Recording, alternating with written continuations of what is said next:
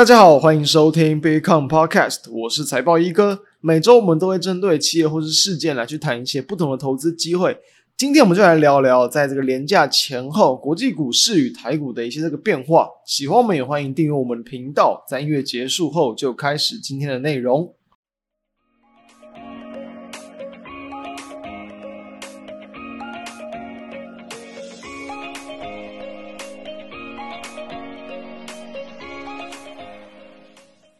由于前一次录音哦，到目前哦，只过了两个交易日，就是因为台股清明连假的关系嘛，我们就来聊聊最近这个盘势上的一些这个观察啊，以及建议的一些操作的策略以及方向。那我们要知道，其实因为在连续假期之前，有机会跟大家谈到，就是说哦，后续啊，不管像是这个通膨的一些数据，或者是任何的一些经济数据。假设说啊，如果是有这个可能降幅不明显，或者是优于市场预期的话，那其实都会对于整个盘市造成比较大的一些压力，其实就是说会让市场对于哦这个联准会后续这个鹰派的一个强硬程度哦预期程度会更高。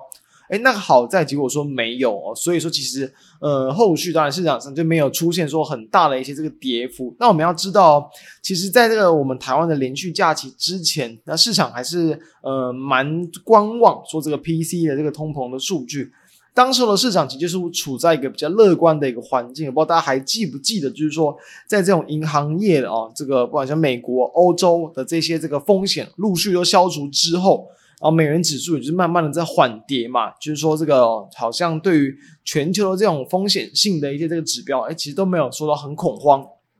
所以就是说这个科技股上周就是一个几乎是最强的这个领涨重心嘛，从费城半导体指数的创高，还有台股的这个创高，其实就可以去看到说这个真的走势是非常的强劲。不过，其实，在回过头来看上周台股的变化，从结构来去看，其实你台股的一个上市电子指数哦，还有一个 OTC 的这个指数，其实都没有去创高，就是说，呃，它在这个结构上，哎，好像其实有点虚虚的。但其实我们确实是可以用这种廉价钱比较观望的气氛来去做一个解释啊，就是说你很多时候再去比对一些在可能涨势的这种结构啊，或者相对强弱程度而言，你也要去看一下说，诶，可能该个股或者是该市场啊，当下有没有其他的一些因素存在。所以虽然说有人呃会把这种可能节前观望等等，把它当做就是一个可能只是稍微暂缓，就是一个比较过度的这个过程。不用去太过的这个在意，但我认为你从量去看，其实就还是很明显有观望的情况，所以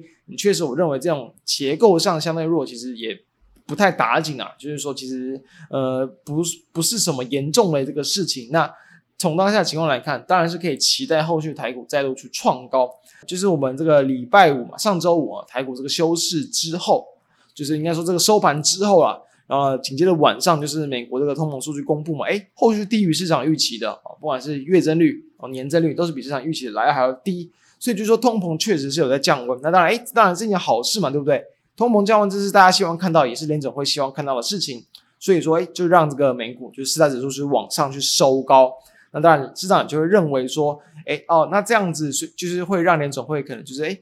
在态度上就会变得比较再鸽派一点。哦，他们有可能就是会在于说，呃，五月份哦，FOMC 会议上的升息的几率又再降低了一些哦。不过当然我们还知道，就是之前那个美联储他们自己就有讲过嘛，其实说在今年的一个距离通膨达到目标两趴的一个路途，其实中间还是会很多的这个曲折，所以当然他们是不会这么快速的来到这样的目标。但确实，只要你的数据是低于市场的预期吧。就代表说，你的通膨趋缓是持续的在去前进中，而且比市场预期来的还要快，那当然就就会这是一件好事。所以我们要知道，这是在上周的一个利多。那到了就是前几天嘛，就是在我们还在放假的时间哦，就是之前啊，其实整个国际股市都还算很正常。在到了前几天，哎，开始国际股市的一个这个联动性跟变化就有一点点哦古怪咯。就是说，其实我们要知道嘛，就是过去我们其实很容易、很简单的指标就是看。美国长天期的公债殖利率嘛，就是十年期的国债殖利率，殖利率走高代表什么？就是说，诶，你把钱去投资在这个长天期的国债，你就能够有这个一定的这个利率，就你只要持有去到期嘛，对不对？你就能够去享有这样的一个这个利率的一个这个回馈。当然，越高，对对于这种无风险的投资，那就是越好嘛。所以就会有人把部分的资金从这种股票啊，哦，或是一些一些比较风险性的那种资产抽出来。投资这种更为安稳，同时也有又有去增持续增加的利率这样的商品之中。所以，当这个殖利率走高，股市就很很容易走跌嘛。那相反的，殖利率如果说这个走低，当然股市就有机会去吸引到更多资金去往上冲。所以说，其实这个这个通常也跟电子股有比较大的关系。还记不记得，在过去可能一两年，就是大家很常谈到，就是说，哎，可能公安职业率一度的冲高，就让这种可能呃比较高估值，比如说这种尖牙股啊，哦，大型的这种可能半导体股啊，AI 相关的股票啊，哎，就出现大幅度的回档，就是因为哦你的无风险利率提高嘛，所以呢，你的本益比本来就拉得很高的这种科技股，它们本益比高代表什么？代表说它们其实股价是有一点偏贵的，是有点资金去过度去堆积出来的。所以就是说，哦，会让他们的股价会突然会遭受比较大的这个回档。所以最近的情况是相反嘛？最近我们要知道，就是说，因为像在昨天哦，昨天晚上就是这个四月五号的晚上，这个美国的这种小非农 ADP 就业数据，还有 ISM 的指数也是都不如市场预期。所以就是说，其实真的经济现在就是真的没有像可能前阵子来的这么的一个强劲。当然，经济表现的弱于市场预期，理所当然的，应该对于行情还会是一件好事。同时呢，也确实的。哦，让这个美国的长天期公债殖利率哦有所这个下滑。那最近这几天就是创下了今年以来的低点哦，就是三点三八。所以我们要知道，照理来说，创这个殖利率创下波段的低点，它导致什么？导致说你市场的一个就是可能对于风险的一个接受性又在提高嘛，风险偏好程度又在拉高，所以应该会让股市在往上往上去拉高嘛，对不对？诶，结果没有。当然，你道琼还是维持在五日均线之上，是比较强的。但是你费城半导体指指数，就是我们刚刚谈到的这种科技股嘛，半导体类股哦，跟这个殖利率通常有反向关系的。诶，怎么开始走同向了？你殖利率创低，科技股应该要走高啊。诶，结果怎么反而往下？而且是两天几乎是急跌哦哦，一天是这个就开平走低长黑 K，再一天是直接往下跳空开低，虽然有时候有点下影线，但是依旧是比较相对偏大的一个跌幅。所以我们就要知道为什么，就是因为说。就业哦，就业其实很大的关系，可以说成也就业，败也就业。因为其实我们要知道，目前呐、我们要知道，其实像是前阵子嘛，这个呃，包括像能源价格这个回档，诶，我们要知道，其实一开始大家是说什么通膨，通膨，那跟这个高油价，然后跟乌战争有很大的关系，没有错。但我们事后去看，诶，能源价格回档，怎么好像美国的通膨有降，但好像没有降了很多，也就是因为哦，包括像就业市场还是很旺，然后还有住房市场啊，租金等等。价格还没有有效的去这个降下来，所以也让通膨还是维持在相对高的水平。所以你就业数据比市场预期来的还要低，诶，那是不是就代表就是说，诶，可能就是企业在这种招聘人才的一个动作是比较缩手的？包含像前几个月以来嘛，这种科技股陆续的要去裁员啊，所以大家就是说，可能在美国矽谷那边啊，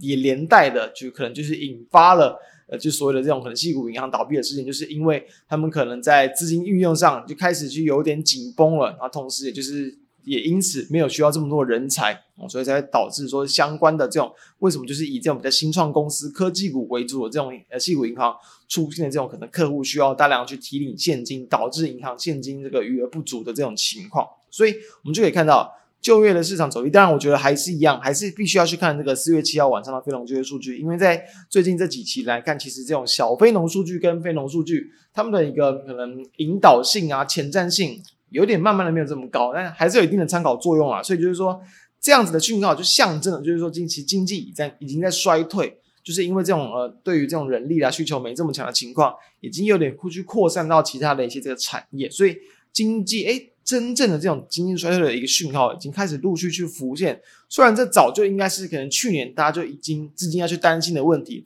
但是每个阶段啊，当下的风险性的这种资金去更担心什么，其实是没有绝对的一个标准跟逻辑的。我觉得通常就是你但它会照着时间的一个顺序去做推进，但什么时候开始去偏重哪一个，这还是要去尊重市场。所以等于说现在来看哦，好像市场。开始更去担忧经济衰退，而非利率，而非资金相关的因素。我们也可以看到，就是说，哦、虽然说殖利率是创波段新低，但是你的避险需求也还是高嘛。哦，最近的一个美呃呃黄金啊，金价也是创下这个一年多来的这个新高。哦，然后同时你美元指数也没有去跟着殖利率去做往下跌嘛，这应该应该也是要去走同向。但是美元指数它也还是有多了一点这种避险的功用，所以假设市场避险的需求增加。才会见到，就是说，哎，金价走高嘛，然后美元指数也开始有点回撤到前低之后止跌反弹的一点情况出现。所以就可以去解释说，哎，为什么啊？就是科技股反而也是跟着殖利率去做回档，就是因为这种避险需求的增加。然后，当然市场也虽然说，哦，无风险利率也是降低的，你应该要活水要去新活水流动到这个股市中，但反而好像也没有，就是说，啊，在一些比较高估值的部分，还是有去抽出资金的部分。所以，你当然我我觉得可以解读为就是说，可能整体股市还是有去吸引资金的作用。但是呢，资金的轮动上会更明显，会从一些更高估值的这种呃标的之中来去作为这个减码，所以对应到台股来去看，我们现在其实也比较难去用单一的一些很大型的这种国际指数的指标来去判断行情了，你还是要去更灵活的去观察资金流向。所以以台股为例嘛，就是说在连假之后的第一个交易日，就是这个四月六号，台股其实只有小跌五十八点嘛。你就是说，当然这个连假期间，其实国际股市波动不大。那你从两天前来去看，哎，费半创高之后再回档，好像台股会有点影响，结果也影响没有到很大。就是当然就是加权一定影响的比柜买还要来的还要多，那柜买是跌更少。所以你说整体方向多头没有改变，但是呢，其实一些就是可能当然跟比如说半导体相关的，其实。很多电子股其实就也是有不小的这个修正幅度，甚至也是可能上周才刚转强，今天就回档的情况。所以在这种状况出现，我们认为其实哦，在这种呃有本益比相对偏高，或者是这跟半导体联动性比较高的一些这个持股，你一定要去这个避免去追加，甚至呢你不是用追加，它只是可能短线上，比如说法人的筹码还是持续的偏多，然后呢股价有压回到一些近期的支撑区，就往上去弹，这种弹这种攻击一样。就不适合去做追加。我认为哦，呃，因为就是因为目前市场的气氛的关系嘛，加上费半你还没有明确的止跌讯号，所以这些标的我认为只是只是说追加动作上不要去哦太过积极。就好比说像我们上周的题目嘛，我们上周提到就是说让法人为你抬轿，